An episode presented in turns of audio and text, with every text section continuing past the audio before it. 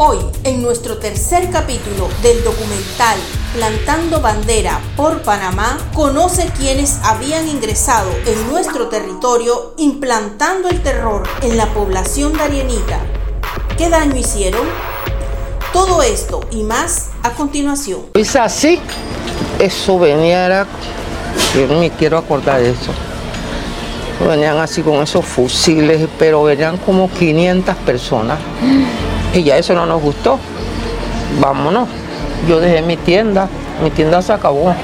Cuando voy al Darién, al principio yo no daba importancia al asunto, porque yo decía, bueno, sí, he oído que hay guerrilleros por acá, pero, pero bueno, no se meten con nadie, qué sé yo. Y tampoco tomaba mucha conciencia de lo que estaba pasando. Pero cuando ya empezaron a secuestrar pueblitos y a robarse la gasolina de los motores fuera de borda y a los víveres de las comunidades indígenas de otras partes, cuando ya empezaron a como que, yo, como que el Estado Mayor de la guerrilla colombiana como que perdió control y estos grupos que están en las periferias de la guerrilla empezaron ya a hacer sus fechorías en Panamá y a, y asaltar y a robar. Y esto no puede ser. La gente llegaba en pantalón corto, con bota y con mochila. Y dentro traían las armas, pero no sé, uno no sabía.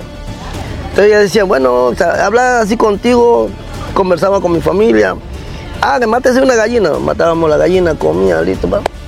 Nada más era venir a incu- incursionar. Y estaba la policía, pues ni modo, ¿no? Eran, o sea, aquí, aquí no había ningún problema.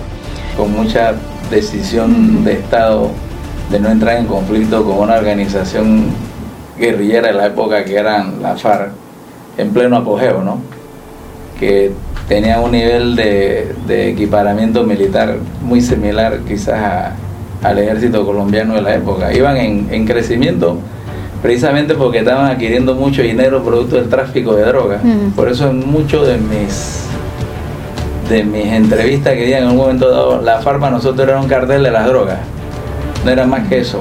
En el lado colombiano quizá era su lucha social e ideológica, pero al final ellos perdieron la ideología cuando tocaron la cocaína. Estuve con eh, la comandancia guerrillera en San Vicente del Caguán, en la Amazonía, cerca entre Colombia y Ecuador. Estoy con el comandante Reyes y le digo, comandante, hay presencia guerrillera en Panamá. ¿Por qué? ¿Por qué la guerrilla colombiana llega hasta Panamá? Y él me dice, a Panamá no. Y yo, ¿cómo no?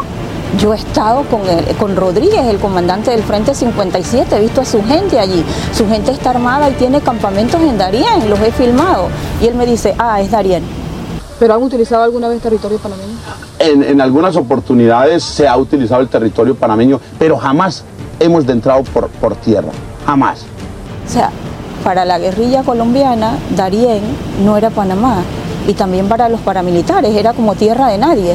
y era una, un- ¿cómo le digo? Eh, eh, una guerra a, no acabar que tenían entre la, lo- la fuerza insurgente de la FARC y los paramilitares, vamos a decir. Estos señores donde se dan cuenta que estaba la guerrilla o, de que, o que usted cooperaba o que una población cooperaba con la guerrilla, ellos iban y actuaban igual. Entonces, su manera de, de- actuar o de- de operar de estos señores era como causar el caos, causar el pánico y así entonces con estas muertes horribles que hacían que decapitaban, eh, desmembraban a las personas y las dejaban como para que mataban incluso niños, niños, mujeres, o sea, con la intención de que de sembrar el caos, de sembrar el pánico, exactamente que ellos le decían la guerrilla es mala, la guerrilla es mala y si usted o si usted coopera con la guerrilla, usted es nuestro enemigo también.